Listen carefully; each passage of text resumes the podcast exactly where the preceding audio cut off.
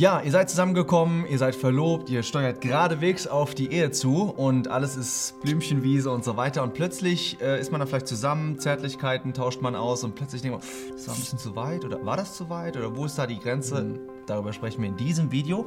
Und am Ende im Outro gibt es dann noch ein paar ganz praktische Punkte, was man da tun kann. Genau. Du, du, du, ja, hallo. Wir haben äh, über das Thema Beziehung noch eine sehr gute Frage bekommen von mhm. euch. Und zwar haben wir über Verlobung schon mal gesprochen in einem der anderen Videos, ähm, was da die biblischen Rahmenbedingungen sind, was die, die, Bibel dazu sagt.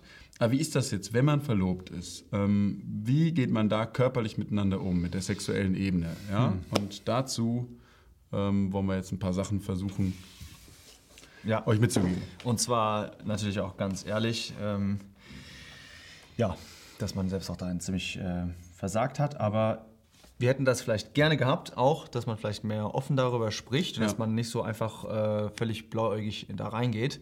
Und wir wollen euch einfach ein paar Gedankenanstöße geben. Okay. Er, Schieß los. 2. Korinther 11, ähm, und zwar sagt der Apostel Paulus da, im Hinblick auf Christus und die Gemeinde, ja, oder jetzt die lokale Gemeinde in Korinth, mhm. sagt er, ich habe euch einem, einem, es ist wichtig, einem Mann verlobt, um euch als keusche Jungfrau dem Christus darzustellen. Die Punkte, die wir einfach rausziehen möchten, ist, Verlobungszeit hat was zu tun mit Keuschheit. Was es ist, ähm, gehen wir noch drauf ein. Und dann Jungfräulichkeit. Ja, wir haben auch schon darüber gesprochen, dass in die Ehe, die Sexualität gehört in die Ehe. Da haben wir ein anderes Video auch zugemacht. Aber einfach mal die Gedanken festhalten, Keuschheit und Jungfräulichkeit, das gehört in die Verlobung. Was ist das jetzt genau? Genau.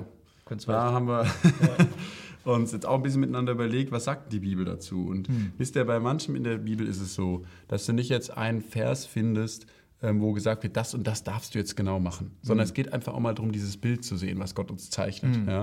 Und da finden wir in den Büchern Mose, in dem Gesetz, im dritten Buch Mose, ab Kapitel 18, ziemlich viele Situationen, wo gesagt wird, man soll eine Blöße nicht aufdecken, hm. die jemand anders gehört. Ich möchte zwei Verse vorlesen als Beispiel, 3. Mose 18.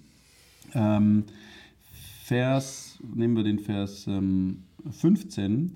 Die Blöße deiner Schwiegertochter sollst du nicht aufdecken. Sie ist die Frau deines Sohnes. Hm. Ja, ähm, und dann kommt äh, dann noch weiter in Vers 16. Die Blöße der Frau deines Bruders sollst du nicht aufdecken. Es ist die Blöße deines Bruders. Und da wird Bezug genommen, das ist im Kontext klar, dass es einfach um die Geschlechtsteile geht. Ja? Diese Zone, die man eben nicht aufdecken soll, weil sie in die eheliche Beziehung gehört, die eben eine Person mit jemand anders hat. Mhm. Und daraus können wir einfach auch schließen, solange wir diese eheliche Beziehung nicht haben, mhm. ja, sollen wir auch diese Dinge, die charakteristisch sind für die Ehe, sollen wir nicht aufdecken. Und damit einfach, heißt es einfach ganz praktisch schon mal, äh, sexuelle Handlungen fangen nicht erst an, wenn man wirklich miteinander schläft. Mhm. Ja? sondern da gibt es auch einen Bereich vorher, wo die Bibel sagt, das steht dir nicht zu, wenn es nicht deine Frau ist. Mhm. Und ich glaube auch, dass es das eine Sache ist, die wir gut verstehen, wenn wir einfach mal praktisch drüber nachdenken. Ähm, wenn du, äh, will ich mal sagen, mit, also es gibt bestimmte Sachen wie zum Beispiel Küssen, da gibt es natürlich jetzt auch Debatten, äh, soll man sich küssen vor der, äh, vor der Hochzeit oder so. Ja, es gibt welche, die das nicht machen, die, die das machen, die das nicht machen und so weiter. Ähm, da gibt es, wie gesagt, keinen kann ich auf jeden Fall nicht entdecken, dass es ein Gesetz ist, weil Küssen, das macht man auch innerhalb der Familie, auf die Wange, manche sogar auf den Mund innerhalb der Familien. Das ist nicht eine Sache, die so darunter ähm, hm. zählt. Ja. Aber vielleicht ganz praktisch, was ist dein Eindruck? Ich meine, wenn man jetzt ein bisschen auch was mitgeben will, ja, wo, äh, oder wo würdest du denn denken, was ist komisch irgendwie? Also was ein bisschen komisch ist, zum Beispiel, du merkst das, wenn du zusammen äh, im Park bist, ja, und du hast welche, die geben sich einen Kuss. Okay, kein Problem. Aber wenn die sich da irgendwie wild am Rumpelschlingen sind auf dem Rasen, dann merkst du, dass alle anderen plötzlich denken, oh Leute, das ist nicht so. Genau das. Ja, manchmal ist auch das natürliche Empfinden, sagt euch nicht die Natur, sagt der Apostel Paulus auch. Richtig. Es gibt manche Sachen, die fühlen wir schon. Wenn wir mit Christus gehen, dann sagt uns einfach die, auch die Natur und auch der Heilige Geist uns bestimmte Sachen, die fühlen wir. Und das ist auch gar nicht so schlecht. Dass man einfach denkt, okay, das fällt jetzt vielleicht mehr in diesen Bereich. Andere Sachen sind die, die ähm, Geschlechtszeile auch äh, zu berühren. Ähm, da sollte man halt, äh, ja, denke ich, von dem, was, was Christian gerade gesagt hat, sich auch äh, fernhalten. Genau, und das ja. heißt ja auch, der Vers 1. Korinther 7 ist gut, äh, für einen Mensch keine Frau zu berühren, um der Hurerei willen. Ja? ja. Da ist ja auch nicht gemeint, wenn ich dir die Hand schüttel. Ja. also, äh, sondern da geht es ja um diese ähm, Berührung, die sexuelle Lust machen. Ja. Ja, gut, jetzt wollen wir euch am Ende sagen: erstens, ihr müsst. Ähm, auch das ist eine Sache der Beziehung zu eurem Herrn. Weil ihr kriegt ein schlechtes Gewissen. Wenn ihr aufrichtig mit dem Herrn lebt und macht Dinge, muss ich leider aus eigener Erfahrung sagen, die, die dann nicht dieser Reinheit entsprechen, dann redet Gott zu euch. Und dann ist es die Frage, gehen wir darauf ein oder ähm, holen wir uns irgendwelche Bücher, wo drin steht, dass man eigentlich alles machen kann, wenn man noch nicht miteinander schläft. Das ist nicht richtig. Ja. Aber wenn Sachen vorgekommen sind, wenn du verlobt bist, ja, das möchte ich unbedingt dir mitgeben als Ermutigung, wenn du verlobt bist und du merkst, in eurer Verlobungszeit sind halt Dinge gelaufen, die sind zu weit gegangen, ja, körperlich. Ihr habt euch an falschen Stellen berührt und so weiter. Dann bitte ähm, geh jetzt nicht mit diesem Ballast in die Ehe und hab dein, leb deine sexuelle Beziehung immer mit einem schlechten Gewissen. Denn Gott hat dir jetzt was Schönes geschenkt. Das haben wir einfach in anderen Videos auch versucht zu zeigen. Sondern dann bitte bekenn es radikal.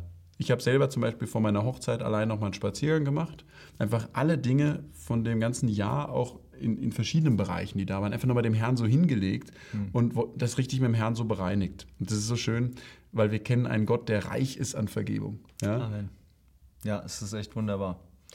Ja, lasst euch ermutigen und auch, vielleicht wenn du der Typ bist, ja, der Mann in der Ehe, dann mach vielleicht mal einen ersten Schritt, darüber zu reden. Wenn, äh, wenn du als Frau äh, jetzt in so einer Beziehung bist, kannst du natürlich, sprech das auch an, aber ähm, ja, man kann einfach mal offen drüber reden, einfach sagen, hier hast du auch das Gefühl, manchmal hat man so Ganz vielleicht genau. ein bisschen Angst darüber, dass man jetzt irgendwas auch zerstört in dieser Zärtlichkeit. Das ist natürlich was sehr äh, fragil ist ähm, und was, was äh, zerrüttet werden kann. Aber habt nicht Angst, redet einfach darüber, wirklich geht nicht mit diesem Ballast in die, in die Ehe. Ja, hoffentlich kann es euch helfen. Wissen die In diesem Sinn, alles Gute und Weisheit damit umzugehen. Es ist ein Geschenk, was Gott euch für die Ehe aufbewahren will. Ja, vielen Dank, dass ihr euch das Video über Verlobung bis hierhin angeschaut habt. Äh, bleibt einfach dran. Es hat uns echt äh, bis jetzt sehr, sehr viel Spaß gemacht, das zu machen. Absolut. Und würden sagen, bis zum nächsten Video. Ciao. Ja, also jetzt wollten wir als nächstes noch das Thema.